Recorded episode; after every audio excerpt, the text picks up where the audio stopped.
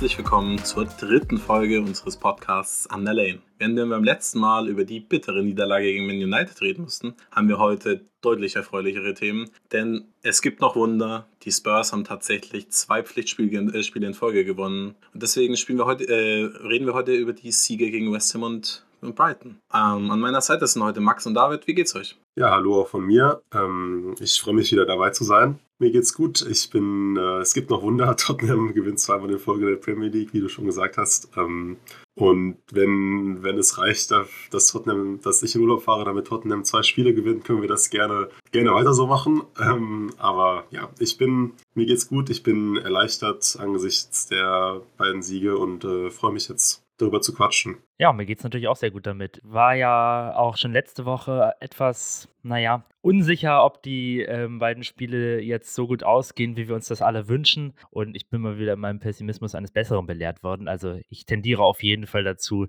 häufig mal unsere Spiele auch ähm, mir dunkler zu malen, als sie dann im Endeffekt sind. Also ich habe sowohl, war sowohl beim Spiel gegen in ähm, beim Spiel gegen Brighton als auch gegen West Ham ziemlich nervös. Sowohl vor als auch während des Spiels. Ähm, ich glaube, euch, bei euch war es nicht ganz so schlimm da, aber ja, ich, ich, ich war sehr, sehr aufgeregt. Ja, tatsächlich war ich sehr, sehr optimistisch. Also ich beim Brighton-Spiel musste ich es mir noch ein bisschen einreden. Da, ähm, da hattest du ja auch in deiner, deinem Vorbericht, äh, glaube ich, geschrieben, dass, äh, dass sie eigentlich Stärken haben, um, um uns richtig, richtig viel zu tun. Richtig, Aber ich habe mich dann an das, das FA Cup-Spiel gegen Brighton erinnert. Und da waren wir wirklich, das war, glaube ich, das erste Spiel, das habe ich, glaube ich, damals auch auf Twitter geschrieben, das erste Spiel seit Ewigkeiten, wo ich die ganze Zeit dachte, egal was passiert, wir gewinnen das Spiel. Und als ich mich daran erinnert habe, äh, hab, war ich dann auch ein bisschen ja, entspannter und äh, konnte das Spiel dann ganz gut annehmen.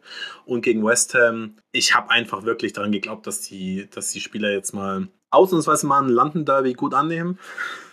Und ähm, ja, uns irgendwie zum, Ziel, äh, zum Sieg führen. Das hat beides sehr, sehr gut äh, geklappt. Wie hast du dich da so äh, gefühl, äh, gefühlt bei, vor den beiden Spielen, David? Ähm, ich erinnere mich noch an deinen Tweet damals zum Brighton-Spiel, äh, der ja leider nicht so gut gealtert ist. Ähm, weil danach, glaube ich, die Spiele gegen Southampton, Burnley und die Wolves folgten. Ähm, aber, genau, aber äh, vor dem Brighton-Spiel war ich tatsächlich eher optimistisch. Ähm, auch eben, wie du gesagt hast, weil ich mich an das FA Cup-Spiel erinnert habe und auch Brighton einfach in ähm, absolut miserabler, miserabler Verfassung war. Vor dem West Ham-Spiel hingegen war ich äh, relativ nervös, einfach aufgrund der Tatsache, dass irgendwie unsere Brillanz gegen Gehammers jetzt in letzter Zeit nicht so gut aussah und ich auch noch äh, ja, noch ähm, nachwirkende, ein nachwirkendes Trauma vom Spieler der letzten Saison zu Hause hatte. Ähm, das 3-3. Aber genau, genau, das 3-3. Aber insofern, äh, vom Wim-Wein-Spiel war ich ja, vorsichtig optimistisch. Bei dem West Ham-Spiel war ich sehr nervös. Ähm, von daher hat es wahrscheinlich gar nicht geschadet, dass ich das West Ham-Spiel gar nicht so richtig verfolgen konnte, weil ähm, ich an dem, an dem Tag aus dem Urlaub zurückgekommen bin und natürlich genau zum Zeitpunkt des Spiels ähm, durch das größte Funkloch Europa, die Schweiz, gefahren bin. Nein, also ich äh, konnte das Spiel nicht sehen, werde mich auch vielleicht deshalb, wenn wir gleich drüber reden, ein bisschen zurückhalten. Aber ähm, es war natürlich auch bei mir die Nervosität angesichts der Tatsache, dass das jetzt Do-or-Die-Spiele waren, war auf jeden Fall da. Warum musstest du mich an das 3-3 gegen West Ham letzte Saison erinnern? Ich ah, ich, es tut mir leid. ich versuche, ja, solche Spiele ähm, immer wieder zu verdrängen. Das, ähm, ähm, das war, glaube ich, sogar äh, Bales Debüt. Kann das sein? Weil er hatte dann ähm, irgendwie, ich weiß es nicht mehr genau, aber so. Er hatte in der, letzten, in der letzten Minute noch das irgendwie ein Tor auf dem Fuß, ne? Ja, 4-2 oder ja. so hat er, hat er auf dem Fuß, dann vergibt er und dann kommt dieser unfassbare äh, Schuss von Lanzini, glaube ich, war es damals. Aber wir, wir reden über Siege gegen West Ham, nicht gegen, gegen bittere Unentschieden. Ja, es ist, ich weiß nicht, ich war, war wie gesagt relativ optimistisch, weil ich glaube, dass die Mannschaft jetzt wirklich den Kampf um die Top 4 angenommen hat. Und das hat man auch im Spiel gegen West Ham gesehen. Wir waren nämlich direkt, also von Minute 1 an, haben wir versucht, nach vorne zu spielen, haben direkt Sachen kreiert und wir wurden ja auch belohnt. Ich meine, wir sind ja nach neun Minuten schon mit 1 zu 0 Touren gegangen. Das kommt nicht so häufig vor, äh, vor allem, dass wir so, so früh ähm, intensiv nach vorne gehen. Aber ja, war schön. Wäre schöner gewesen, wenn das Tor äh, Sonny erzielt hätte. Dann gäbe es nämlich einen Hattrick für ihn und einen Hattrick an Assists für, für Kane. Aber sagen wir mal, ich beschwere mich auch nicht darüber, wenn Kurt Zuma ein Gegentor äh, bekommt. Richtig. Äh, das war ein dann Tor, Eigentor so, schießt. das war dann irgendwie so, naja, eine schöne Ironie auf jeden Fall, dass auch Ja. überhaupt Zuma da so sein, naja, ich bin mir nicht sicher, das schlechteste Spiel, diese in seiner Saison bisher gemacht hat bei West, bei West Ham. Also Ähm, er sah ja auch beim, beim zweiten Gegentor, glaube ich, nicht gut aus. Wenn ich das in der Wiederholung, wenn ich das in der Wiederholung richtig gesehen habe, hat er den Ball ja, glaube ich, noch abgefälscht von Sonny. Ja, ähm, beim ich, dritten auch. bin ich jetzt nicht, äh, ja, also wie du gesagt hast, eine schöne Ironie. Mehr, mehr müssen wir, glaube ich, dazu nicht sagen. Ja, lass uns das Thema nicht, äh, nicht zu tief behandeln, aber sagen wir mal, dass es ihn getroffen hat, war vielleicht, war ganz nett. Aber die Gerechtigkeit. Genau. Und wie, wie, wie Max auch schon gesagt hat, der war wirklich bei allen Gegentoren. Der war wirklich grauenhaft. Also wirklich Ja. einen absoluten Horrortag beim, ähm, beim 1-0, also fälscht er ab und äh, schießt dann das Eigentor. Beim 2-1 äh, äh, fälscht, er, fälscht er ab, wird aber für Sonny gezählt. Und beim dritten Tor rückt er ja dann äh, raus und lässt Mhm, Sonny genau. einfach ziehen. Das ist, ich beschwere mich nicht, aber ja, war, war sicherlich nicht sein bestes Spiel, aber dafür waren ein paar, ein paar andere Spieler gut, nämlich auf unserer Seite. Und zwar, ich habe es ja gerade schon angesprochen, Kane quasi mit drei Assists. Ich weiß nicht, wann er das letzte Mal drei Assists ge äh, gehabt hat. Wahrscheinlich letztes Jahr gegen Southampton, als er das Spiel, glaube ich, mit einem Tor und vier Assists be äh, beendet hat. Ähm, es, ist, es ist komplett absurd. Ich finde, Harry Kane ist mittlerweile wieder an, an, in der Form, an dem Punkt, wo er wirklich, wo man wirklich darüber reden muss, ob er wieder einer der Top 5, sagen wir mal, wenn man nett ist, Top 10 äh, Spieler der Welt ist, weil Naja, Minimum würde ich sagen, oder? ja, also Ja. Ähm, es ist es ist komplett wild. Selbst wenn er kein Tor macht, wie, äh, wie in dem Spiel, er ist immer die Ars- erste Anspielstation äh, von uns. Er nimmt immer, er, wirklich, er leitet gefühlt jeden Angriff ein. Das ist, das ist der Wahnsinn. Das, wir können uns wirklich so, so glücklich schätzen, hier einen Spieler von seiner Qualität in der Mannschaft zu haben. Seit Dezember hat Kane, glaube ich, elf Tore geschossen, vier Assists. Ähm, Son im gleichen Zeitraum sieben Tore, drei Assists. Also enorme Zahlen, die die beiden da seit vier Monaten wieder an den Tag legen, drei Monaten an den Tag legen. Ähm, ja, man hat, ja. Mittlerweile ähm, ist es ja auch so, dass die Kommentatoren auch nicht mehr davon reden, dass Harry Kane eine schlechte Saison äh, spielt. Das war ja auch ähm, in der Anfangszeit unter Conte, wo er dann schon irgendwie so vier, fünf Tore gemacht hatte. So, ja, es ist, äh, er ist nicht motiviert. Mittlerweile sind sie alle ruhig. äh, ich meine, es war ja durchaus eine Wahrheit in, in den, den Aussagen, denn äh, seine, seine Zeit unter Nuno war eine absolute Katastrophe. Da war er nicht fit, null motiviert. Ähm, aber wie du es äh, wie bereits gesagt hast, jetzt seit ein paar Monaten ist er wirklich in absoluter Topform und das wird wichtig sein für die restlichen Spiele. Ja, und das Interessante ist ja eigentlich auch, dass er zum ersten Mal in seiner Karriere auch seinen äh, XG-Wert massiv, oder massiv vielleicht jetzt nicht unbedingt, aber unterperformt. Normalerweise war es in den Saisons immer so, dass er halt deutlich mehr Tore hat, als äh, XG ihm zuschreiben würde. Und jetzt hat er, glaube ich, aktuell zwölf Tore aus ungefähr 15 Expected Goals, äh, ist damit auch Zweiter hinter Salah. Ähm, der auch nochmal deutlich mehr äh, Elfmeter-Tore hat, aber also ähm, es zeigt also, dass er durchaus auch in bestimmten Situationen eben ähm, keine Tore macht, aus denen er hätte Tore machen müssen und er trotzdem eben gerade in den letzten paar Wochen, in den letzten paar Monaten enorme, also enorme Zahlen an den Tag legt. Auch bei dem Spiel jetzt We gegen West Ham waren ja einige Situationen, also ich erinnere mich da vor allen Dingen an diesen Chip von Heuberg, den Kane dann übers Tor setzt, einige Aktionen dabei, ähm, einige Chancen dabei. Naja, die Kane eigentlich normalerweise sonst auch gut und gerne mal machen kann. Muss er übrigens den Ball drüber legen. Sonny steht direkt daneben. Also ich habe mir das nochmal, ich habe mir das äh, nochmal angeguckt. Äh, das ist mir, live ist mir das nicht aufgefallen, deswegen vielleicht auch nicht zu viel Kritik an Kane in dieser, dieser Situation, aber jetzt im Nachhinein, er muss halt wirklich einfach nur abtropfen lassen und äh, Sonny macht das Ding rein. Das war, war ein bisschen schade, aber ja, ich meine, er ist, er ist in so einer absurden Form, wenn man sich anguckt, also die, die Spurs auf Twitter, die stellen ja nach jeder, nach jedem Sieg immer die Frage, ja, wer war der Man of the Match? Und ich bin, ich habe es nicht nachge äh, nachgeguckt, aber es würde mich nicht wundern, wenn man die letzten fünf, sechs Siege nimmt oder so, dass Harry Kane da immer als Auswahlmöglichkeit dabei war. Kann das sein? Mit Sicherheit. Das kann gut sein, ja. Ich, äh, ich lausche hier gerade euren Lobeshymnen auf Kane und ich bin die ganze Zeit nur am Nicken. Ich äh, kann mich da nur anschließen. Und ähm, eben weil er jetzt in dieser absolut unglaublichen Form ist und wie du auch eben schon erwähnt hast, dass das für die nächsten Spiele jetzt und für den Saisonendspurt extrem wichtig ist, habe ich auch immer ähm, bei dem kleinsten Schubser, dem kleinsten Stoß, wenn er sich irgendwie da an seinen, an seinen Knöchel oder so fasst, dann rutscht mir immer das Herz in die Hose. Also ähm, ich weiß nicht, ich glaube gegen Brighton waren da zwei so ein oder zwei Situationen, wo er auch ähm, gefault wurde. Es war dann im Endeffekt nichts Schlimmes. Er konnte dann wieder, er konnte dann wieder weiterspielen, aber ich, äh, ich, ich bekomme, also wenn ich sehe, dass Harry Kane am Boden liegt, dann, ähm, dann wird es mir mal ganz bang gegen Manchester United gab es da auch die eine Szene, in der Pogba ihm so hinten in, in, den Fuß getreten ist, wo ich auch dachte, oh bitte jetzt nicht, ne? Weil das wirklich böse aussah. Ich weiß gar nicht, ob er dafür eine gelbe Karte bekommen hat, Pogba, aber ähm, da habe ich auch schon gedacht, jetzt, also das wäre typisches äh, Tottenham-Glück wieder, ne? Wenn Kane jetzt ausfällt. Ich hoffe auch tatsächlich, dass jetzt bei den zwei Länderspielen gegen Albanien und noch irgendwer, weiß nicht genau, gegen wen England noch spielt, dass Kane dann nicht zu viel Spielzeit bekommt. Man weiß ja nie, ob was passiert. Also sehr ich ihm auch jegliche Länderspielrekorde und so weiter wünsche ähm, und er da gerne farmen darf an Toren, aber am wichtigsten wäre es jetzt, dass er sich nicht noch bei irgendeiner blöden Aktion verletzt oder so. Ja, sagen wir mal, ist es vielleicht realistisch, dass er nur eins der beiden Spiele macht? Also vielleicht, ich, ja, genau. Ich habe keine, ich bin ehrlich, ich habe keine Ahnung, äh, wie, wie, es, ähm, wie es bei England aktuell aussieht. Ich bin ehrlich gesagt, ich bin komplett raus, wenn es komplett um Länderspiele äh, äh geht, weil ich die, ähm, die WM äh, boykottieren werde. Dementsprechend habe ich auch keine Ahnung, wer, äh, wer qualifiziert ist. Aber hoffen wir einfach ja. mal, dass, dass er nicht zu viel Spielzeit bekommt und dementsprechend das Verletzungsrisiko einfach nicht so hoch ist. Ich habe auch Quatsch erzählt. Sie spielen am Samstag gegen die Schweiz und am nächsten Dienstag gegen die Elfenbeinküste. Also nichts mit Albanien. Albanien haben sie schon gespielt vor, vor ein paar Monaten. Also ich ja. habe nur, hab nur heute Morgen, ähm, jetzt das Thema Länderspiele noch ganz kurz anzureißen, ich habe nur gesehen, dass ähm, Tammy Abraham wohl abgereist ist, wieder von den Three Lions, ähm, aufgrund von Verletzung.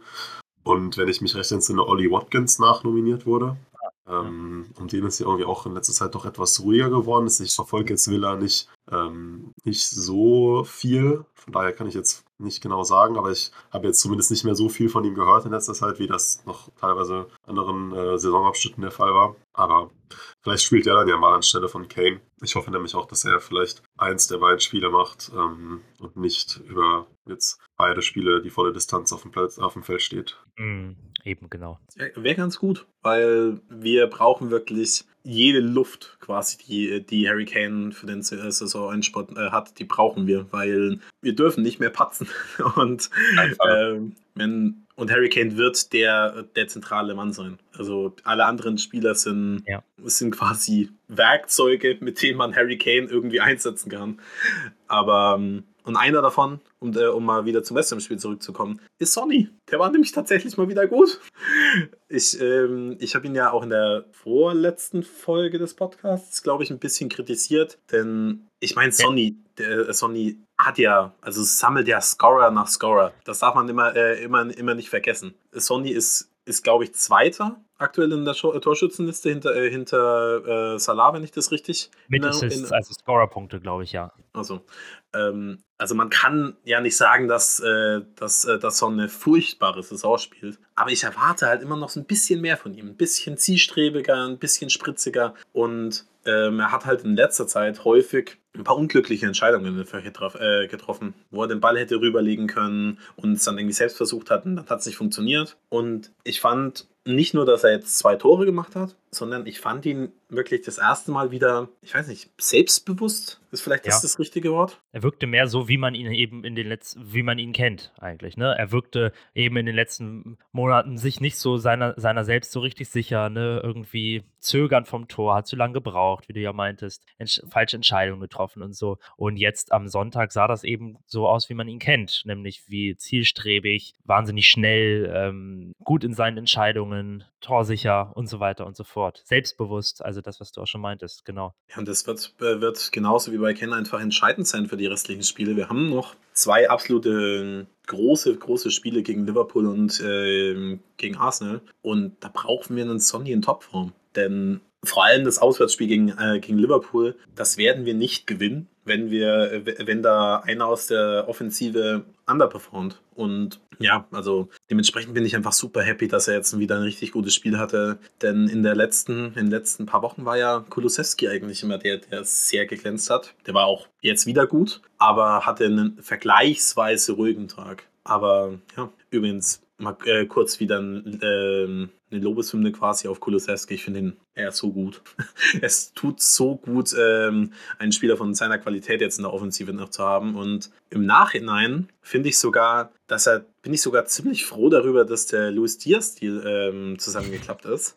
Also nicht, äh, nicht aufgrund der Qualität von Diaz. Vielleicht ist Kulusewski tatsächlich besser, aber ich glaube, dass er vom Spielertyp viel besser äh, in diese Offensive mit Kane und äh, Sonny passt, als das Luis Diaz gemacht hätte. Das kann gut sein, ja. Ich denke auch, ähm, jetzt um die beiden Themen Sonny und Kulusewski vielleicht ein bisschen zu verbinden, ähm, dass auch jetzt, wenn du wenn man jetzt sagt, okay, Sonny ist besser in Form, er kommt wieder, er findet wieder mehr zu seiner ja, zu seinem alten Selbst zurück, finde ich, sollte man auch nicht die, ähm, so allgemein die Dynamik dieses Offensiv-Trios unterschätzen, die sich ja jetzt auch mit jedem Spiel quasi mehr aufeinander abstimmen, ähm, besser zusammenspielen. Also es, da entwickelt sich ja quasi jetzt vor unseren Augen ein Offensiv-Trio, von dem wir ähm, auf dem Papier alle schon, also gut, Sony und Kane, die sind bekannt, da müssen wir jetzt nicht drüber reden, aber diese dritte, dieser dritte im Bunde, das war ja immer auch so ein bisschen so, ein, so eine Baustelle, so der Lukas Mura ähm, lange auf der Position, womit aber dann die Konto offensichtlich und die Fans ja auch nicht immer ganz glücklich waren. Und jetzt mit ähm, Kulusewski hat man einfach da vorne noch einen Spieler drin, der, wie du auch gerade eben gesagt hast, Felix von der Qualität einfach auf einem extrem, extrem hohen Niveau ist. Ähm, und das, obwohl er erst 21 ist. Und dieses Offensivtrio, was da jetzt entsteht, gefällt mir auch einfach unglaublich gut, ähm, weil jeder sowohl individuell als auch im Kollektiv die Qualität einfach da ist und ähm, auch die, die Chemie offensichtlich auch gut stimmt. Also die Abstimmung unterhalb, den, unterhalb der drei, ähm, das, das macht einfach Spaß, denen zuzuschauen. Ja, absolut. Ich hatte auch bei Twitter ja schon geschrieben, dass das bei Kulusewski so bei mir langsam in so Sphären geht, die ich schon lange nicht mehr bei Spielern hatten. Also ich hatte schon lange keinen Spieler mehr, der mich so auf dem Feld begeistert, wie das bei Kulusewski der Fall ist. Ähm, also ich hatte das schon gesagt, das geht für mich dann schon in ähnliche Sphären wie Eriksen. Nicht, dass es der ähnliche oder gleiche Spielertyp wäre, aber so eben von der Zuneigung, die ich dem Spieler gegenüber empfinde. Und wer gerade wie ich äh, Corona-bedingt in Isolation sitzt und nicht weiß, wohin mit seiner Zeit. Ähm, es gibt ja diese All or Nothing Doku-Serie, zu der ja auch vor ein paar Monaten ähm, äh, eine zu Juventus erschienen ist. Und da sieht man viel von Kulusewski auch. Ich bin jetzt, glaube ich, erst bei Folge 3 oder so, aber ganz interessant. Also, wer da mal Zeit und Lust hat, sollte sich das mal anschauen. Er wirkt auch einfach als Person so ungemein sympathisch. Also, ich bin, ja, war wirklich schon lange nicht mehr so zufrieden mit einem Transfer, so glücklich mit einem Spieler, der neu zu Tottenham Hotspur gekommen ist. Kommt ja auch nicht so häufig vor. Also ich meine, wenn man sich unsere Transferbilanz mal so in den letzten Jahren anguckt, es sind ja nicht so viele, äh, viele Spiele eingeschlagen, beziehungsweise haben überhaupt irgendeinen relevanten Impact gehabt. Und jetzt um Bentancur auch mal kurz zu erwähnen, im Sommer sind halt einfach zwei Spieler gekommen, die unser, unsere Mannschaft massiv verbessert haben. Also wirklich, die sind reingekommen und sind beide un, ähm, unumstößliche Stammspieler. Die werden, äh, werden da wei weiter, weiter äh, performen, die werden da weiter spielen. Selbst wenn jetzt Skippy zurückkommt, dann muss tendenziell halt ähm, Heubier gucken, ob er vielleicht aus der Mannschaft äh, rutscht, aber ganz bestimmt nicht Bentancur. Und ich, ich verstehe deinen deine, dein Hype, deine Zuneigung gegenüber Kulisewski, weil mir geht es ähnlich. Wenn er, wenn er am Ball ist, habe ich einfach das Gefühl, es könnte, könnte gleich irgendwas was passieren und dass die ähm, David hat es, glaube ich, angesprochen, die einfach, sie harmonieren einfach fantastisch miteinander, die drei. Ich, das konnte man an einer Szene ja ganz gut äh, sehen. Kurz nach dem 1-0 hatten wir ja noch die riesen, riesen Chance aufs 2-0, als, als Sonny, äh, als Kane und Kulusewski sich da durchkombinieren und dann Kulusewski auf Sonny rüberlegt. Also ist, ist übrigens in meinen Augen keine hundertprozentige, der Ball kommt dann ein bisschen in den Rücken von Son, aber völlig egal, man sieht einfach, dass es dass sich da was findet, dass sich dann ein Trio vorne findet, mit dem man einfach die nächsten Jahre einfach, an denen man richtig, richtig viel Spaß haben wird. Davon gehe ich auch aus, ja. Also ich bin da wirklich, da bin ich tatsächlich auch mal sehr optimistisch gestimmt. ich meine, der Gute ist, ein, ist noch 21, glaube ich, ne? Ähm, ist jetzt seit zwei Monaten gut bei uns im Team, wird seitdem von Conte gecoacht. Was da noch möglich ist mit einer Preseason, unter konnte. Und in der Kombination mit Son und Kane, das mag man sich ja fast gar nicht ausdenken. Also ich äh, schwelge ungern, weil häufig dann ja dann doch äh, Dinge anders kommen, als man sich so schön ausmalt. Aber das kann richtig, das kann richtig toll werden. Also ich glaube, das äh, Potenzial ist einfach bei ihm wirklich grenzenlos, weil er ist auch einfach nicht so ein Spielertyp, der auf seine physischen Attribute so enorm angewiesen ist. Das äh, sieht man. Er ist einfach sehr intelligent als Spieler. Ich liebe so, äh, sowas. Ich, äh, ich weiß nicht, wie es euch geht, aber ich habe immer, ich bin immer von Spielern am meisten frustriert, wo du das siehst, dass sie spielerisch rein fußballerisch ein enormes Potenzial haben, aber keine Spielintelligenz mit, äh, mitbringen und dementsprechend dann immer, immer in den Gegenspieler reinlaufen. So das absolute äh, äh beste Beispiel dafür ist Emre Moore, falls sich noch Leute an den erinnern. ähm, und Kulusevski ist für mich das genaue Gegenteil. Er ist nicht der schnellste, ähm, aber er weiß einfach, was er mit dem Ball anfangen muss, in welcher Situation. Und so jemand hat uns gefehlt, denn wir haben seit Eriksen, äh, seit Eriksens Abgang halt keinen wirklichen Spielmacher mehr. Also Kane, klar, aber ähm, abgesehen von ihm, der kann sich ja den Ball nicht selbst zuspielen. Ja, richtig. Definitiv. Ich, äh, ich, das Wort lag mir auch eben auf der Zunge, ähm, dass er eben unglaublich intelligent in seinem Spiel schon ist, äh, trotz des jungen Alters. Vielleicht jetzt auch, ja, also eine gewisse Reife, sage ich mal. Also wie Max ja auch eben gesagt hat, offensichtlich auch abseits des Platzes, dass er eben ähm, ein cooler Typ ist. Ähm, ich bin auch hin und weg von äh, Kulusewski, was auch daran liegt, dass ich einfach total cool finde, wie er wieder einen Schweden bei Tottenham zu haben, was auf einer persönlichen Affinität mit äh, Schweden bei mir zurückzuführen ist, aber auch, also nicht ganz abseits davon bin ich auch, ähm, stimmt mich dieser Transfer auch sehr optimistisch. Ähm, ich bin mir sicher, dass wir, dass das, also das ist ja aktuell noch eine Leihe, ich bin mir sicher, dass das permanent wird. Ähm, ich hoffe es auf jeden Fall, aber ich denke auch, dass, ähm, dass das der Plan ist. Und dann haben, werden wir werden wir die nächsten Jahre noch viel, viel Freude an ihm haben, glaube ich. Ich hoffe dann nächstes Jahr in der Champions League. Das, dann, würde die, dann würde die Option ja auch, ähm, glaube ich, verpflichtend werden. Genau, ab Champions League wird es verpflichtend werden. Ich gehe aber auch schon davon aus, dass im Sommer schon die Kaufoption ähm, gezogen wird für 30 Millionen, wie man ja jetzt gelesen hat. Ähm, Fabrizio Romano hat ja auch gerade irgendwo ähm, im Guardian oder sonst wo geschrieben, dass Kulusewski sich wohl auch sehr wohl fühlt bei Tottenham. Also, dass er richtig zufrieden ist und sich ange also angekommen fühlt, gut mit den anderen auskommt, äh, mit Conte sowieso gut auskommt, der ihn ja auch schon bei Inter verpflichten wollte. Ja, das sind alles wirklich sehr positive Zeichen. Man hat einfach aktuell das Gefühl, dass viele Puzzleteile irgendwie jetzt ineinander greifen. Und ähm, dass, dass auch Conte jetzt auch wenn, wenn's, wenn wir sicherlich weiterhin Schwachstellen im Kader haben, er einfach ein Team hat, also eine Gruppe an, an Spielern, die einfach am gleichen Strang ziehen. Und das war ja im, vor der Transferperiode nicht der Fall. Da gab es ja einfach ein paar Spieler wie, wie Delhi, Lo Celso und äh, Ndombele, den ich, also den will ich jetzt nicht, äh, ich will jetzt nicht sagen, dass die irgendwie ja, für schlechte Stimmen gesorgt haben, aber das waren halt vom, man halt große Spieler vom Namen her und wenn die nicht spielen, dann kommt es halt immer dazu, dass man irgendwie, dass ein bisschen Unruhe herrscht. Und jetzt hat man halt das Gefühl, dass, dass es einfach in die, in die richtige Richtung geht. Und ja, das ist einfach, es macht wirklich Spaß, den Spurs zuzuschauen. Abgesehen von äh, Standardsituationen. Da, äh, da gucke ich den Spurs nicht, äh, nicht gerne zu. Das ist, ist wirklich eine absolute Katastrophe. ja, wir wollen nicht drum herum kommen, äh, auch noch drüber zu sprechen, über das, ähm, äh, ja, den, das Anschlusstor äh, von Ben Rama. Tja. An dieser Stelle übrigens ein ähm, Shoutout an die Person, die bei, vor dem Spiel bei Twitter geschrieben hat, dass wir uns in Acht nehmen müssen bei den Standards, Stimmt, wegen, ja. bei den ruhenden Wellen. Ja. ja, herzlichen Glückwunsch, genau so ist es gekommen. Ähm, ja. Ja, ist natürlich ein Match made in, in hell. Äh, wir ähm, wahnsinnig anfällig für Standardtore und West Ham ja relativ stark, was Tore durch Standardsituationen angeht. Also es war ja fast, es war ja wirklich abzusehen. Und ja, aber ich will nicht. es, ist, ich, äh, es ist ja auch wirklich einfach diese Kombination, dass wir anscheinend einfach keine Standardsituation verteidigen können, aber halt auch offensiv genauso schlecht sind. Es ist, wenn wir wenigstens offensiv auch mal, äh, mal ein Eckpartor machen würden, dann, dann würde ich mich vielleicht eher auch gegen, also über die Gegentore nicht so aufregen. Aber es wir machen halt einfach keine Standard, äh, also Tore nach Standardsituationen und bekommen halt gefühlt in jedem Spiel irgendwie eins eingeschenkt nach einem Standard, äh, also nach einem Freistoß oder einer Ecke.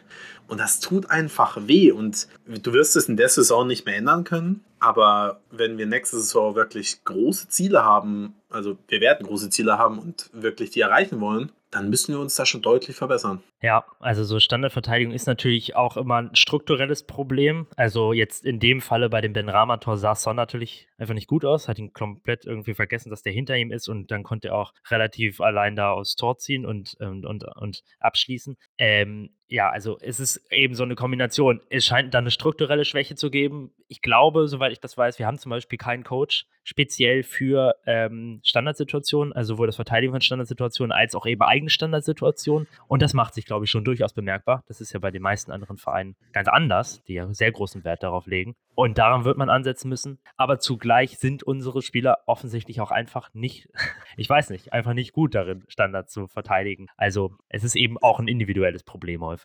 Ich denke auch ähm, von einem physischen Aspekt her, also wenn man jetzt mal überlegt, wir haben jetzt alle in der, allein in der Innenverteidigung, ähm, gut, Eric Dyer ist, denke ich, ein solider Kopfballspieler. Ähm, bei Romero haben wir ja, glaube ich, oder habt ihr, glaube ich, letzte Woche ja schon über die Defizite im Kopfballspiel ein bisschen gesprochen. Oder auf jeden Fall hat man das ja auch gegen Manchester United gesehen, oh, ähm, ja. dass er da zumindest in der Luft manchmal noch wackelt. Ähm, und ich finde, Davies und Doherty sind bislang jetzt noch nicht als unbedingt Kopfball-Experten aufgefallen. Also wie du, wie du sagtest, Max, ist da auch irgendwie ja. individuell ein Problem, also auch von der Physis her, weil jetzt auch abgesehen von ähm, Dyer ist auch, glaube ich, jetzt, das ist jetzt nicht die größten Verteidiger auf jeden Fall, anders als zum Beispiel Davinson Sanchez, der eigentlich, finde ich, zumindest in der Luft immer relativ sicher wirkte, auch mit Ausnahmen, klar, aber relativ. Ähm, ja, und auch jetzt unsere Mittelfeldspieler, da ist jetzt auch niemand dabei, der irgendwie dann so ein Heubier, den, der ist jetzt auch nicht der Größte. Also ja, vielleicht ist das auch irgendwie ein Grund. Tatsächlich ist aber Ben Davis, und ich glaube, wenn ich mich jetzt nicht irre, unser bester Spieler in äh, Luftduellen. Besser als, also zum Beispiel beim Brighton-Spiel hat er fünf Kopfballduelle gewonnen von fünf und der hat da tatsächlich in der Statistik bessere Werte als Dyer, was ganz interessant ist. Ich glaube, man, ah, ver okay. man verpasst das ein bisschen, dass Davis tatsächlich da gar nicht so schlecht ist, weil es nicht so richtig auffällt. Ähm, aber ja, es stimmt. Also äh, gerade, also vor allen Dingen Romero muss da, haben wir ja letzte Woche schon drüber gesprochen, nochmal eine gute Schippe drauflegen und das nochmal richtig trainieren. Ich muss, ich muss alles zurücknehmen zu Ben Davis. Es tut mir leid. ähm, habe ihm Unrecht getan. Äh, well, Welch Baldini. Ich, ich glaube halt, wahrscheinlich überwiegen einfach die paar Slapstick-Einlagen, die Ben Davis in der Vergangenheit hatte, überwiegen halt einfach im, im negativen, in der negativen Erinnerung so stark, dass man dann quasi oft vergisst, dass er eigentlich ein, doch irgendwie ein solider, solider Verteidiger ist. Von daher muss ich mich, muss ich alles zurücknehmen. Ben Davis ist unser Held. Der hat, äh, hat damals äh, dafür gesorgt, dass, äh, dass ähm, Man United das Spiel gewonnen hat. Und wir dadurch durch Antonio Conte, äh, Conte bekommen haben. Da stand dann nämlich ein paar Mal ganz schlecht. Aber ja, weil es sonst nicht nicht so häufig, äh, wir das äh, wahrscheinlich nicht so häufig machen werden. Lass uns wirklich mal kurz über Ben Davis reden, denn ist er, er ist in meinen Augen wahrscheinlich der Most Improved Player unter Antonio Conte. Denn endlich spielt er auch auf der Position, an den, äh, in der, auf der er am stärksten ist. Da spielt er ja auch bei, bei Wales immer linker Innenverteidiger. Er ist einfach nicht, nicht offensiv stark genug, um den Linksverteidiger zu geben. Und vielleicht in seinem Stellungsspiel manchmal auch nicht gut genug, um in einer Viererkette einen Innenverteidiger zu spielen. Aber in einer Dreierkette ist er quasi der perfekte Spieler. Also ich hoffe zwar trotzdem, dass wir, dass wir im Sommer noch jemanden holen, der mit ihm um die Position konkurrieren kann. Aber eigentlich kannst du Ben Davis in der Zeit unter Antonio Conte, die kannst, kannst du gefühlt nicht kritisieren. Der macht einfach immer Spiele, in denen er solide bis gut ist. Also es gibt einfach keine wirklichen Abfälle in seinen Leistungen. Ja, ähm, ich gerade das Brighton-Spiel, über das wir ja später noch sprechen wollten, ähm, sticht da zum, also er ist so exemplarisch dafür. Ähm, wie gesagt, da hat er 5 von 5 Kopfballduellen gewonnen. Da hat er, glaube ich, am meisten den Ball äh, nach vorne getragen von allen Spielern. Äh, seine Defensivleistungen waren sehr gut, äh, viele Pässe gespielt. Also, und das alles so ziemlich unter dem Radar. Also ja, so ein bisschen auch, gut, über Dyer wurde auch schon viel immer gesprochen jetzt in den letzten Wochen, dass er eine sehr, sehr gute Saison spielt, auch schon unter Nuno tatsächlich ja. Aber gerade Davis fliegt so ziemlich unter dem Radar. Ähm, war ja auch lange Zeit viel kritisiert unter den Fans, also die letzten Saisons immer eigentlich. Ähm, richtig schön zu sehen, dass der da nochmal unter konnte, so, ja, so eine, so eine späte Blüte, naja, so alt ist er ja auch nicht, aber eine gewisse Blüte jetzt wieder erlebt. Ähm, und das trotzdem auch relativ unauffällig, ohne dass Also er macht seine grundsoliden oder noch mehr als grundsoliden Leistungen und fällt aber nicht mal richtig auf. Also es gefällt mir sehr gut. Ja, mir auch. Raus, das, äh, das Ben Davis. Ähm, mir, mir gefällt Davis auch gut. Ähm, ich er hatte ja schon, ich glaube, er hatte auch unter Mourinho, gab es ja immer mal so ein paar Phasen, wo das Mourinho dann auch mal mit einer Dreierkette probiert hat. Ähm, also es gab immer mal so ganz kurze Phasen, in der dann auch in dieser besagten äh, linken Innenverteidigerposition innerhalb der Dreierkette gespielt hat. Und da sah er immer gut aus. Und das ähm, wurde dann ja auch immer gesagt, dass wenn er in dieser Position denn spielen würde, dann wäre er ein solider Spieler. Und jetzt ist das endlich mal der Fall. Und ich freue mich auch, dass, ähm, dass es so eine positive Entwicklung bei ihm jetzt gegeben hat. Ähm, er ist grundsolide, fliegt, wie du ja auch schon gesagt hast, Max, oft so ein bisschen unter dem Radar. Problematisch ist halt dann bei ihm, dass die negativen Aktionen, die Fehler, die er halt hin und wieder mal macht, dass die halt dann total herausstechen ähm, und auch im Gedächtnis der Fans irgendwie sehr präsent sind. Äh, er hat bei mir, hat er aber auch irgendwie doch recht großen Kredit, weil ähm, ich weiß nicht, ich bin, erinnert ihr euch noch in der Saison 16, 17, als Rose äh, dann sich, als Rose und Walker das beste Fullback-Duo überhaupt war und sich dann Rose verletzt hat und dann Ben Davis quasi als Ersatzspieler in die Mannschaft von in dieses Pochettino-Team rein äh, glitt und quasi einfach unglaublich gespielt hat. Auch in der folgenden Saison, dann 17, 18, war er, glaube ich, auch dann unser Starting Leftback und da hat er mir echt richtig gut gefallen. Und seitdem hat er irgendwie so einen recht großen Kredit bei mir, dass ich ihn einfach, dass ich ihn einfach mag. Von daher freue ich mich auch sehr über die Entwicklung. Er ist ja auch schon ewig im Verein, ne? Ich glaube, er ist seit 2014, glaube ich. 15 im Verein, genau. Also auch einfach schön zu sehen, wenn Spieler, die schon so lange beim Verein sind, dann auch doch immer wieder und jetzt gerade ganz aktuell zeigen, ähm, was in ihnen steckt. Ja, ich halte ihn tatsächlich immer für den perfekten Kaderspieler. Er mault nicht rum, wenn er mal nicht spielt. Wenn er, wenn er spielt, dann, also jetzt zumindest in der letzten Zeit, dann performt er einfach. Und solche Spieler brauchst du, weil es du wirst halt keinen 25-Mann-Kader stellen können, ohne, ohne ein paar Spieler wie Ben Davis. Und ja, ich bin, ich bin wirklich richtig happy, dass wir ihn haben. Er fällt wirklich nicht so auf, vor allem im Vergleich zu seinem Pendant auf der rechten Seite. Also ich meine, es wird ja wirklich dauerhaft über Romero äh, geredet, zu Recht. Aber ja, es ist einfach schön, schön einfach auch einen Spieler eben zu sehen, der so lange dabei ist und, und dann trotzdem noch seine Leistungen bringt. Denn ja. ich denke, die allermeisten von uns haben jetzt nicht mehr damit gerechnet, dass er auf so hohem Niveau nochmal wirklich performen kann. Aber ja, lass, lass doch gerne mal über, über wie gesagt, Tempodor auf der rechten Seite reden. Denn Christian Romero war trotz der Tatsache, dass, äh, dass Sonny zwei Tore gemacht hat und Kane direkt an allen drei Toren beteiligt war, für mich war Christian Romero der, der Mann des Spiels, denn er war absolut fantastisch.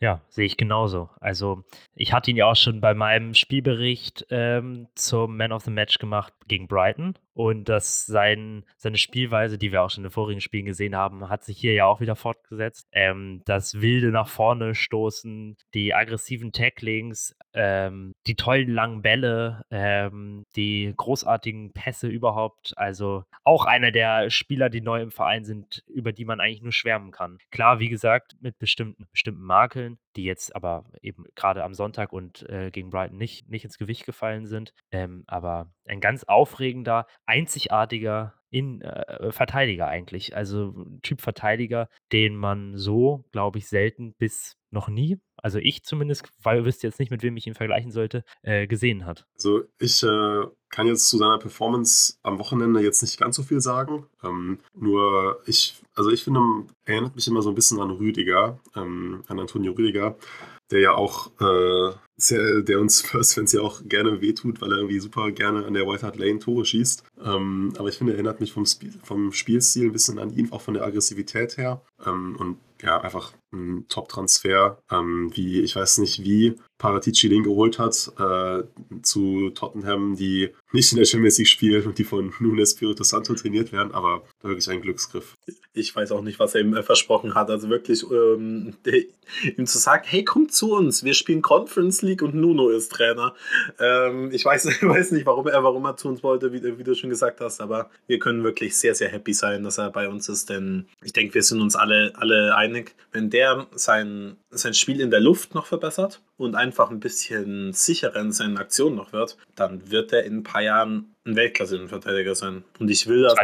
Also das Wort Weltklasse versuche ich immer nicht zu häufig zu benutzen, weil ich finde, es äh, wird ein bisschen entwertet, aber es, ich sehe einfach einen Spieler, wo ich mir denke, sein Potenzial ist grenzenlos. Mhm. Und was mir einfach in dem Spiel am meisten gefallen hat, also natürlich war er defensiv wieder, also in seinen, seinen Tacklings und so weiter, fantastisch, aber wie er den Ball ganz ruhig von hinten aufgebaut hat, obwohl er unter Druck war, das ist ungewöhnlich. Ich äh, kann mich noch an die eine Szene erinnern, als er auf der rechten Seite eben hinten reingedrückt wird und dann, ich weiß nicht mehr, wer ihm da geholfen hat, aber sagen wir mal Bentancur oder so, wirklich sie sich da unfassbar sicher und ruhig vor allem einfach rauskombinieren. Und ich glaube, ich glaube, ähm, da hat vielleicht äh, Conte so einen kleinen Orgasmus bekommen, als er das gesehen hat.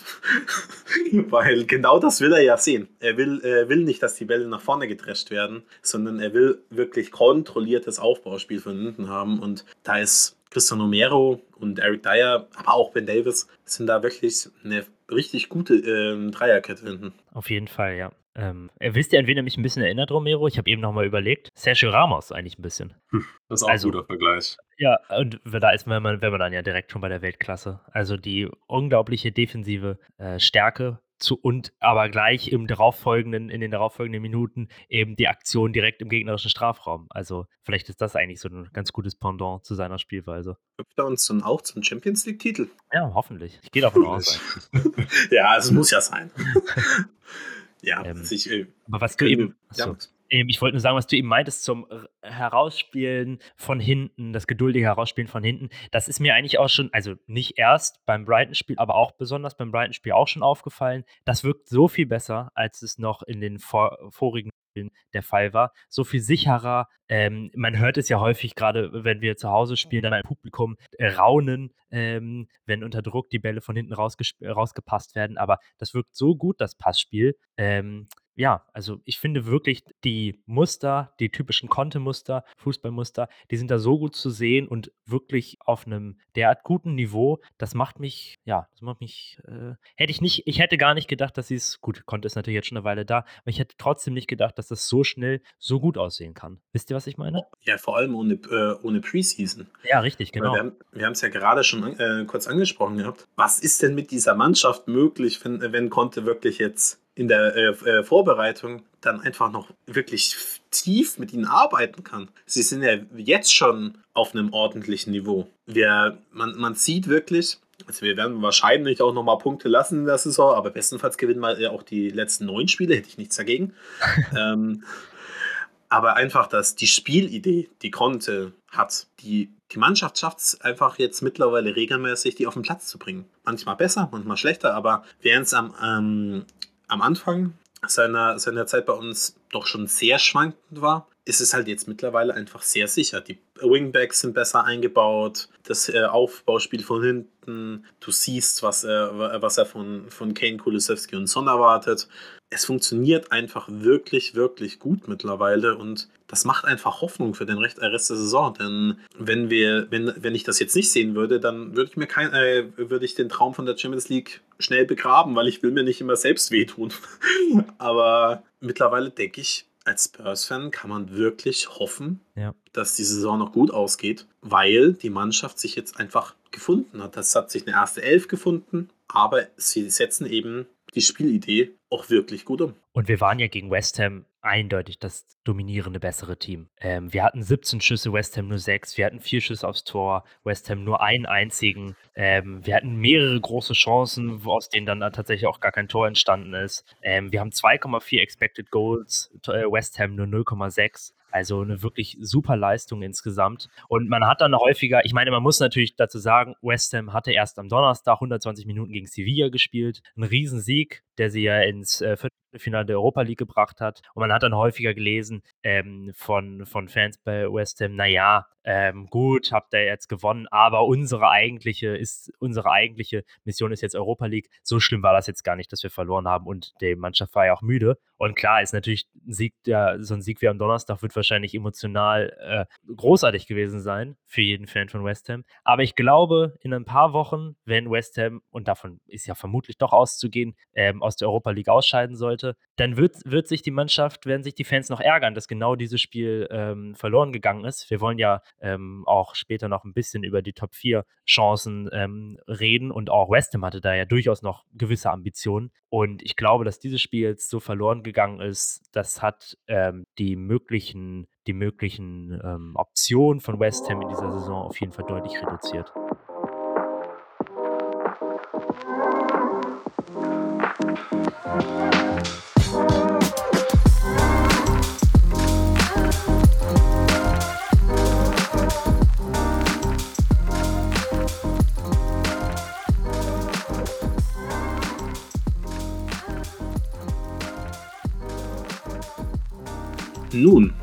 Falls äh, hier gerade ein ziemlich harter Cut war, dann lag das daran, dass unsere, un, unsere Aufnahme kaputt gegangen ist und wir jetzt nochmal äh, den Rest des Podcasts neu aufnehmen müssen. Wir haben super viele äh, interessante Sachen gesagt, wir waren mega witzig. Leider werdet ihr das nie hören, äh, aber wir versuchen die Sachen zu rekreieren. Ähm, ja, wir fangen direkt mit dem Brighton-Spiel an. Darüber wollten wir noch kurz reden, ähm, weil wir ja keine Podcast-Folge nach dem Spiel hatten, sondern jetzt eben zwei Spiele auf einmal besprechen. Genau. Ähm, wo, wo, äh, wo, fangen wir an? David, willst du was zum Spiel sagen?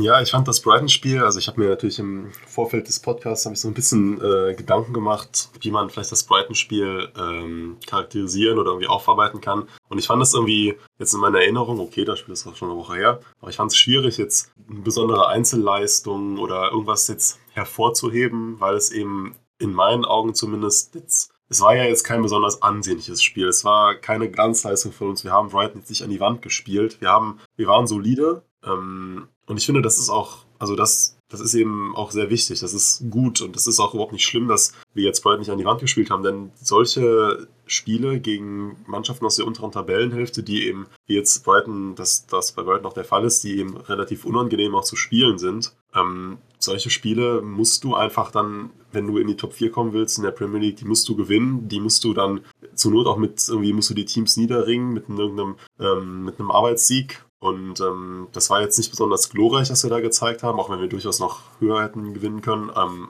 aber ich fand, es ist absolut elementarer Sieg wenn es irgendwie noch in die, in, in die internationalen Plätze geht und es irgendwie noch in Richtung Champions League gehen soll. Von daher war ich sehr, sehr happy mit der Performance, dass wir einfach mal den, ja, den Kampf so angenommen haben in solchen Spielen. Vor allem werden ja jetzt auch noch einige kommen. Also unser Restprogramm ist ja auch, da kommen ja noch einige äh, Mannschaften aus der unteren Tabellenhälfte. Und da werden noch viele Spiele äh, einfach auf uns zukommen, die wo wir einfach einen Arbeitssieg einfach äh, holen müssen. Wo, wo wir eben, wo die Mannschaften nicht, weiß nicht, super hoch stehen und äh, uns viele Räume bieten, sondern es war jetzt einfach gegen Brighton gut, äh, gut zu sehen, dass wir auch einfach mal Spiele gewinnen können, ähm, in denen uns, die, uns das gegnerische Team es vielleicht uns einfach nicht so einfach macht. Denn bei der ganzen Qualität, die in Manchester City natürlich mitbringt, die haben uns natürlich auch extrem in die Karten gespielt. Genauso wollen wir halt unser Spiel aufziehen. Das äh, war jetzt bei Brighton nicht der Fall und das wird auch in den nächsten Wochen und Monaten nicht der Fall sein. Dementsprechend, wie du es schon gesagt hast, ist es einfach schön zu sehen, dass wir solche Spiele auch einfach gewinnen können und die Mannschaft den Kampf annimmt. Genau, ich finde auch, wenn man sich die, die schwankende Formkurve der letzten Wochen ja mal anschaut, hat man, sieht man ja, dass wir die Gegner halt entweder, also dass wir entweder richtig gut gespielt haben, wie beispielsweise gegen City oder auch gegen Leeds und Everton, wo wir ja die, die Gegner teilweise dann auch an die Wand gespielt haben. Und dann aber natürlich dazwischen immer diese Spiele waren, in denen ähm, die Mannschaft sehr ideenlos wirkte, ähm, teilweise auch äh, ja, lustlos. Und jetzt eben zu sehen, dass ähm, in so einem Spiel, was jetzt nicht unbedingt super einfach ist, dass man da eben auch mit einer konzentrierten Leistung und ähm, ja, einer konzentrierten Leistung und 2-0 einfährt, das ist einfach gut zu sehen. Das ist, und das wird einfach jetzt für den für den weiteren Verlauf der Saison wichtig sein, dass wir genau diese Spiele gewinnen. Und wir hätten ja auch gut und gerne gegen Brighton deutlich höher gewinnen können, also als das, das, als das 2-0. Ähm, da gab es ja mehrere Chancen. Äh, ich erinnere mich da zum Beispiel ähm, an die Chance von Kulusewski, ähm, als er alleine vor Sanchez, dem Torwart von Brighton, stand. Oder ja auch an diese große Chance von Kane gleich zu Beginn ähm, der Partie, als er, naja, aus zwar schwierigem Winkel, aber das leere Tor nicht getroffen hat. Ähm, also der, man hätte gut und gerne auch mit einem 3 zu 0 oder einem 4 zu 0 gegen Brighton gewinnen können. Genau. Ich, ich meine, du hast noch gar nicht alles aufgezählt. Wir hätten einen Elfmeter bekommen müssen in der, äh, in der Nachspielzeit, was auch immer äh, das war, warum das nicht gepfiffen wurde. Und ähm, ja, vor allem auch Sergio Reguilon wurde, er kam halt auch immer wieder in, in gute Abschlusssituationen, konnte halt aber die Chancen leider nicht nutzen. Dementsprechend, man sieht einfach, wie die Mannschaft immer besser einfach immer, immer besser äh, das umsetzt, was, äh, was Conte von ihnen will. Und eben, dass jemand wie Sergio Reguilon in solche Positionen kommt, ist einfach gut zu sehen. Auch wenn er sie leider nicht nutzen konnte, die Chancen, ja. die geboten wurden. Ja, bei, äh, bei Reguilon ist, er wirkt einfach im Abschluss auf mich, ähm, wirkt es immer noch etwas fahrig. Also ja, gegen Brighton war das ja, glaube ich, sogar zweimal der Fall, dass er wirklich in aussichtsreicher Position äh, vorm Tor stand und ähm, sich eben in diese Position kommt, auch sein Stellungsspieler eben dann in diesen Situationen sehr gut ist, äh, offensiv sich einschaltet, das ist ihm hoch anzurechnen und der hat ja auch, äh, was ich an Region ja auch besonders schätze, ist einfach, dass er unglaublich gute Flanken schlägt. Äh, das hat er ja letztes Jahr auch schon gezeigt. Äh, Im Abschluss ist es bisher allerdings oder war es bisher immer nicht so gut. Er wirkt da immer auf mich etwas fahrig, als ob ihm irgendwie dann vor dem, vor dem Keeper dann irgendwie äh, Nerven bekommen würde, keine Ahnung. Aber ähm, ja, das, da muss er einfach dran arbeiten, dass das, das waren zwei gegen Brighton zwei Situationen, da hätten wir gut und gerne dann auch halt, wie ihr eben gesagt habt, deutlich höher gewinnen können. Es, es wird auch einfach jetzt äh, super spannend zu sehen, ähm, sein, ob Regelon seinen Platz auf der linken Seite behalten kann, wenn Ryan Sessino wieder äh, zurückkehrt. Denn vor seiner Verletzung hatte ja Sessegnon durchaus die Nase vorne und in meinen Augen ist er auch einfach für die Position des Wingbacks prädestinierter als Reguilon. Also ich, ich, äh, Sergio Reguilon hat definitiv sein, äh, seine Stärken, da brauchen wir nicht drüber reden. Ich finde ihn defensiv ordentlich und wie du schon gesagt hast, er schlägt dann auch ganz gute Flanken. Aber ähm, in Contes System musst du halt als Wingback auch mal ein Tor erzielen und da da hapert es bei, äh, bei, bei, bei, beim Spanier halt schon enorm. Und wird, wird interessant zu sehen sein. Ich meine, ähm, es kamen jetzt auch in den letzten Tagen viele Gerüchte auf oder viele Meldungen, dass wirklich halb Europa gefühlt an der Verpflichtung interessiert wäre. Äh, es gibt ja auch noch die, die Rückkaufoption, die Real hat, in der Höhe von 40 Millionen, glaube ich. Genau. W wird interessant zu sehen sein, ob man ihn abgibt, weil bei aller Qualität, die er, die er hat, ich wäre aktuell nicht so traurig. Vor allem, wenn wir, wenn wir wirklich 40 Millionen bekommen könnten, dann dafür kannst du, äh, kannst du dann schon ordentlich Ersatz holen. Weil ich einfach glaube, dass er im Gegensatz zu Sessignon eben einfach kein gelernter oder kein äh, natürlicher Wingback ist, sondern als normaler Linksverteidiger besser in Szene gesetzt werden kann. Ja, also Regilon, er macht ja auch gute Dinge durchaus. Also er ist defensiv, hat ja, hat er ja gute Aktionen, er kommt in die, kommt durchaus ja in richtige Position, wie er schon meinte. Der ist sehr schnell. Ähm, also Verteidiger haben auch seine, ihre Schwierigkeiten mit ihm. Es ist eben sein Finishing hauptsächlich, das also aktuell gerade besonders zu wünschen übrig lässt. Ich meine, er hat gegen Everton ja, als er eingewechselt worden ist, ähm, innerhalb von 40 Sekunden, glaube ich, ein Tor gemacht. Aber er wirkt einfach, ich weiß nicht, entweder unfähig oder auch nicht selbstbewusst genug, um mal einen gut platzierten Schuss aufs Tor zu bringen. Ähm, ja, es wird interessant zu sein, wie sich das im Sommer entwickelt. Wir können das ja schon mal ähm, hier als Hinweis auf die Folge nächste Woche, auf unsere Folge nächste Woche nutzen, wo wir geplant haben, so ein bisschen über den aktuellen Kader von Tottenham zu sprechen. Vielleicht auch schon so mit Ausblick auf den Sommer, also eventuell, wo sind die Positionen, wo sind die Positionen gut besetzt, wo sind die Positionen weniger gut besetzt, ähm, wo sehen wir deutlichen Verbesserungsbedarf und so weiter und so fort. Also, und da werden wir dann vermutlich auch in größerer Tiefe nochmal über Regilon sprechen. Mit was für eine ähm, äh, mit was für einem Selbstbewusstsein du gerade die, äh, die, die kommende Folge angekündigt hast. Ich habe mir nämlich die ganze Zeit überlegt, ob wir das schon gesagt haben. Äh, nee, ich glaube, wir haben es noch nicht gesagt. Auf, äh, Aufnahme. ähm, falls ihr es jetzt doppelt gehört habt, dann wisst ihr es eben doppelt. Wenn nicht, dann ist auch so schön.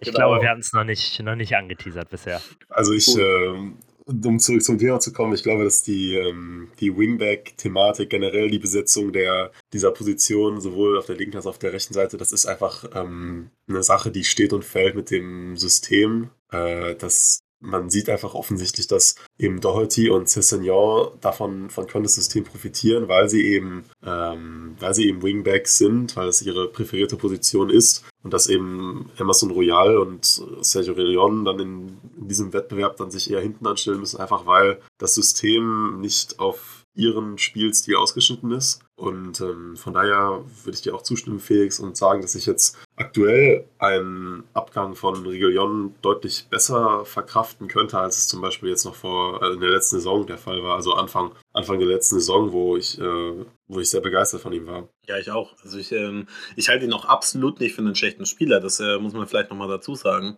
Aber wenn man eben nach den richtigen Puzzleteilen für das äh, System Contest sucht, ist vielleicht ein anderer, ein wirklich ein vielleicht gelernter Wingback oder eben jemand mit einem sichereren Abschluss eine bessere Option. Und ich finde es dann auch nicht schlimm zu sagen, okay, ähm, vielleicht ist es am besten, hier einen Schlussstrich zu ziehen und sagen, okay, man, ähm, man, man trennt sich. Also bei Amazon ist das noch viel, äh, viel, viel härter. Also äh, da, da muss definitiv ein Schlussstrich gezogen werden, denn der, bei allem Respekt, der hat wirklich quasi keine offensiven Qualitäten. Bei, bei Regilon ist es halt einfach so, mal schauen, was sich äh, auch auf dem, auf dem Transfermarkt irgendwie so ergibt. Aber ja, ich glaube, wir sind uns alle einig, dass wir jetzt nicht super traurig werden, wenn er den Verein verlässt. Aber obwohl er ja ein super sympathischer Spieler ist. Also. Sehr sympathisch. Also als Definitiv. Person zweifelsohne. Auch, auch von seinem Einsatz her finde ich, ähm, ich man, also ich finde, er wirkt immer äh, dabei, also dass er wirklich äh, mit vollem Einsatz dabei ist. Man, man sieht ihn ja auch oft, wie er dann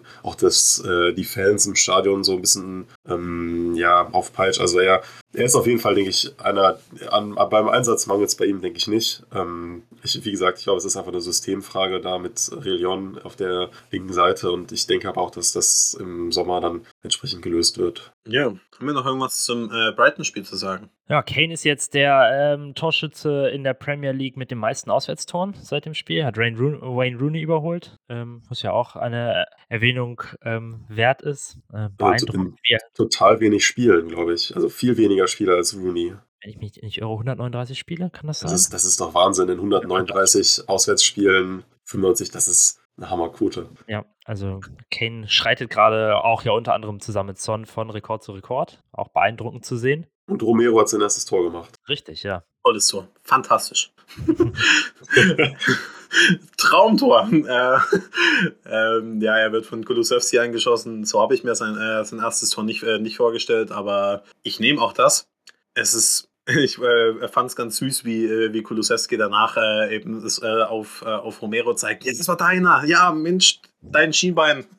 Ähm, aber ja, war vielleicht, äh, vielleicht war das auch ein bisschen ein Selbstbewusstseinsschub für Romero, dass er dann äh, gegen West Ham eben auch wirklich nochmal über sich hinausgewachsen ist. Könnte natürlich auch sein, aber ja. Ja, richtig. Und auch in dem Spiel war Romero ja schon wie beim West Ham-Spiel eben so viel vorne zu finden, so gut in den Tackles, in den Ballbehauptungen und so weiter und so fort. Also, dass ich ihn damals, äh, dass ich ihn ja auch letzte Woche da, wie gesagt, zu meinem Man of the Match gemacht habe, ähm, auch eine sehr eindrückliche, beeindruckende Leistung die er da wieder hingelegt hat. Auch super hitzig von, äh, ich hab, er war ja teilweise, fand ich, hatte man das Gefühl, dass er rot gefährdet ist, äh, rot gefährdet war gegen Brighton, weil er wirklich ja, ähm, er war, er hat ja, er hat ja, glaube ich, in der ersten Hälfte schon gelb gesehen, war oder genau. auf jeden Fall recht früh im Spiel ähm, und war dann danach, danach auch irgendwie nur schwer zu bändigen. Also das äh, kann man jetzt natürlich auch kritisch sehen, irgendwie, dass er sich da besser unter Kontrolle haben muss, aber es ist auch einfach, es ist ja schon ein Stück weit gut zu sehen, dass eben ähm, so ein Spieler mit so viel, mit so viel Einsatz dabei ist. Und ich glaube, das, das begrüßen auch, begrüßt auch ein Großteil der Fans. Mit Sicherheit, davon gehe ich auch aus, ja. Und vor allem, also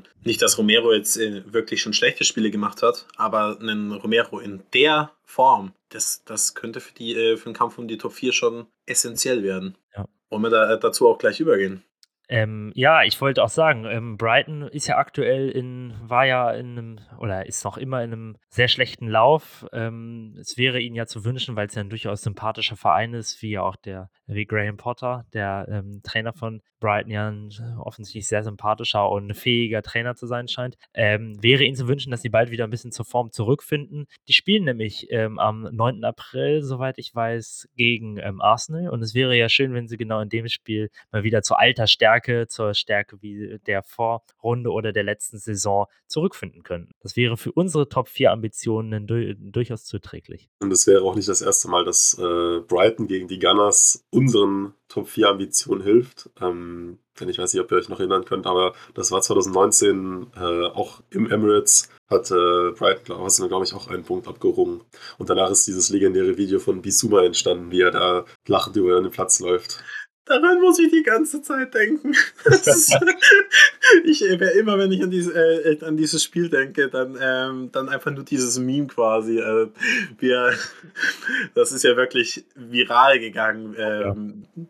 Und ich glaube, es, ich glaube, es ist heutzutage noch ein Meme, was man gut be äh, benutzen kann. Ja, wer ganz, mal, dass es sich wiederholt. können Sie gerne machen. An dem, äh, an dem Tag bin ich Brighton-Fan. Ähm, und ja, also ich meine, Brighton ist ja vergleichsweise, ohne jetzt äh, disrespectful zu sein, noch ein vergleichsweise einfacher Gegner äh, für die Gunners, denn da kommen ja noch ordentliche Brocken. Ich meine, wir haben natürlich noch, äh, noch das Nordlanden Derby gegen sie daheim, aber sie spielen noch auswärts gegen Chelsea, auswärts gegen äh, West Ham und noch daheim gegen, äh, gegen Man United. Und da kommen ja die ganz anderen Spiele, die jetzt auch keine Selbstläufer sind, noch dazu. Genau, zum Beispiel gegen Newcastle auswärts ähm, am vorletzten Spieltag und äh, am letzten Spieltag zu Hause gegen Everton, was ich insofern spannend finde, weil ähm, es ja aktuell noch nicht ganz klar ist, inwiefern Everton zu dem, also ob, ob Everton sich noch da unten befreien kann bis dahin oder ob die wirklich jetzt bis zum Ende der Saison ähm, um den Abstieg bzw. gegen den Abstieg spielen. Und ähm, das, wenn die am letzten Spieltag gegen Arsenal spielen und dann immer noch nicht sicher sind, dann dürfte das ja wahrscheinlich auch nochmal eine besondere Motivation sein. Von daher ähm, ist das Restprogramm der Gunners nicht einfach, äh, was zumindest ein bisschen Hoffnung jetzt für aus Tottenham sich erlaubt. Ähm, nichtsdestotrotz müssen wir von unseren verbleibenden neun Spielen, äh, neun, ne, wie viel sind es? Neun? Neun. Ja, doch, ich, richtig, neun. Müssen wir eigentlich acht gewinnen, äh, mit, beziehungsweise alle gewinnen, mit einer Ausnahme, und zwar das Spiel gegen Liverpool. Da mache ich mir jetzt nicht allzu große Illusion, dass wir das gewinnen werden. Ähm, an der Enfield Road ein Punkt wäre natürlich super, aber ähm, ich glaube, eine Niederlage dort ist okay, ist äh, erwartbar und vielleicht auch vertretbar, aber wir müssen halt noch ein bisschen die Daumen drücken, jetzt, dass Arsenal ein paar Mal stolpert gegen, gegen die anderen Teams. Ja, das wäre wirklich, äh, das wirklich sehr schön zu sehen. Ähm, ist ein bisschen ärgerlich, dass sie jetzt gegen Aston Villa am ähm, Samstag so gut gespielt haben, beziehungsweise Aston Villa war auch wirklich sehr, sehr schlecht. Ähm, aber das wäre natürlich, wäre natürlich enorm gewesen, wenn sie da eventuell nur ein Unentschieden oder äh, rausgeholt hätten oder sogar verloren hätten. Dem war jetzt leider nicht so, haben relativ souverän gewonnen. Darum bleibt es auch, also es wäre auch so noch weiterhin spannend, aber ähm, ja, müssen wir jetzt auf die anderen Teams gegen die Arsenal noch Antritt setzen, dass die ihnen vielleicht ein bisschen Probleme bereiten können. Das nächste Spiel ist dann am 2. April, ich glaube, das ist dann am Montag, ähm, auswärts Crystal Palace, die ja auch eine durchaus gute Saison spielen, ähm, auch wenn das sich teilweise in der Tabellenplatzierung gar nicht so widerspiegelt. Wer weiß, ob da nicht vielleicht äh, Arsenal einige Probleme haben könnte, wie es ja zuletzt auch City gegen Palace hatte. Glaube ich, gerade im äh, Pokal mit 4 zu 0 gegen, äh, gegen Everton weitergekommen, oder? Richtig, ja, genau, haben 4 zu 0 gewonnen, ja. Ja, am Ende, am Ende wird es auch einfach am Nordlanden Derby hängen, wie die Saison ausgeht. Also, das ist das Spiel der Spiele. Das müssen wir gewinnen. Mhm. Ähm, mal schauen, wann es terminiert wird. Ich, es wird ja gerade äh, theoretisiert quasi, ähm, ob es nach dem Liverpool-Spiel kommt, also dann der vor dem letzten Spieltag. Ich glaube ehrlich gesagt, dass die Premier League das sehr spät machen will, einfach nur um die Spannung hochzuhalten. Ist vielleicht gut für die Einschaltquoten, ist ganz schlecht für mein Herz. Ähm, ich wollte auch sagen, das wäre für die, für die äh, Kardiologen in Nord-London sicherlich nicht gut. Ja, wenn ich überlege, wie nervös ich ja jetzt eben war vor West Ham und Brighton und sowieso schon eben in den letzten Wochen, dann will ich mir gar nicht ausmalen, wie das wäre ähm, vom Spiel gegen Arsenal, von dem eventuell sogar abhängen könnte, ob wir noch den vierten, ähm, vierten Platz erreichen könnten. Also das wird, das wird ja eine einzige Tortur werden. Einfach nur der, der Gedanke, dass, wir, äh, dass das das entscheidende Spiel äh, sein könnte oder auch mal auch wenn das jetzt in dieser Saison nicht möglich ist, aber ein Pokalfinale gegen, gegen Arsenal, das macht mich, macht mich fertig, wenn ich nur daran denke. Und ähm, klar, du kannst da, wenn du das Spiel gewinnst, hast du natürlich Ruhm und Glorie auf deiner Seite und ähm, kannst da noch Jahre drüber, äh, drüber äh, sprechen. Aber wenn du das Spiel verlierst, dann ist halt jetzt genau genaue Gegenteil. Stellen wir, äh, stellen wir mal vor, ähm, wir würden die Champions League verpassen, weil wir gegen Arsenal nicht gewinnen. Dann, das, das, das hören ja. wir uns Jahre später noch an. Lassen wir das lieber. Denken wir nicht darüber. Gut. Ähm, wenn wir dann mit der Top 4 durch sind, dann kommen wir auch eigentlich äh, direkt zum Ende. Äh, war wieder eine tolle Aufnahme mit euch. Hat, äh, hat mir Spaß gemacht. Und ich freue mich jetzt tatsächlich schon auf die Folge kommende Woche. Wie gesagt, ähm, wird eine Sonderfolge sein, dass, da es ja keinen Premier League-Spieltag gibt. Und ja, habt ihr noch irgendwas loszuwerden? Ja, ich finde es schön, wieder dabei zu sein. Ähm, ich fand die Folge auch sehr cool, trotz der kleinen technischen Probleme, die wir hatten. Hat es mir heute richtig Spaß gemacht. Ähm, von mir noch ein kleiner Hinweis. Äh, wir als Spurs Next, wir kooperieren jetzt seit kurzem mit den South Germany Spurs. Das ist ein offizieller Fanclub äh, für, für Deutschland. Und ähm, das heißt, ihr könnt ab sofort könnt ihr die Beiträge von Spurs Next auch auf Facebook lesen, nämlich auf der Facebook-Account von South Germany Spurs. Und ähm, ja, da könnt ihr gerne vorbeischauen und auch vielleicht ein Follow dalassen. Ähm, ist immer cool, sich äh, hier als Tottenham, Tottenham-Gemeinde in Deutschland zu vernetzen und wir freuen uns auch sehr, dass wir jetzt mit denen kooperieren können und ähm, so hoffentlich diese, die Fanbase in Deutschland ein bisschen weiter, weiter aufbauen können. Ja, super. Wie gesagt, war eine, war eine ziemlich nice Folge. Hat Spaß gemacht. Gut, ähm, folgt uns auf Twitter, at SpursNext und ähm, lest unsere Beiträge auf unserer Webseite www.spursnext.de. Und ja, dann bis zur nächsten Folge. Habt noch einen schönen Abend, morgen, Nachmittag, wann auch immer ihr das hört. Und ja, Common New Spurs.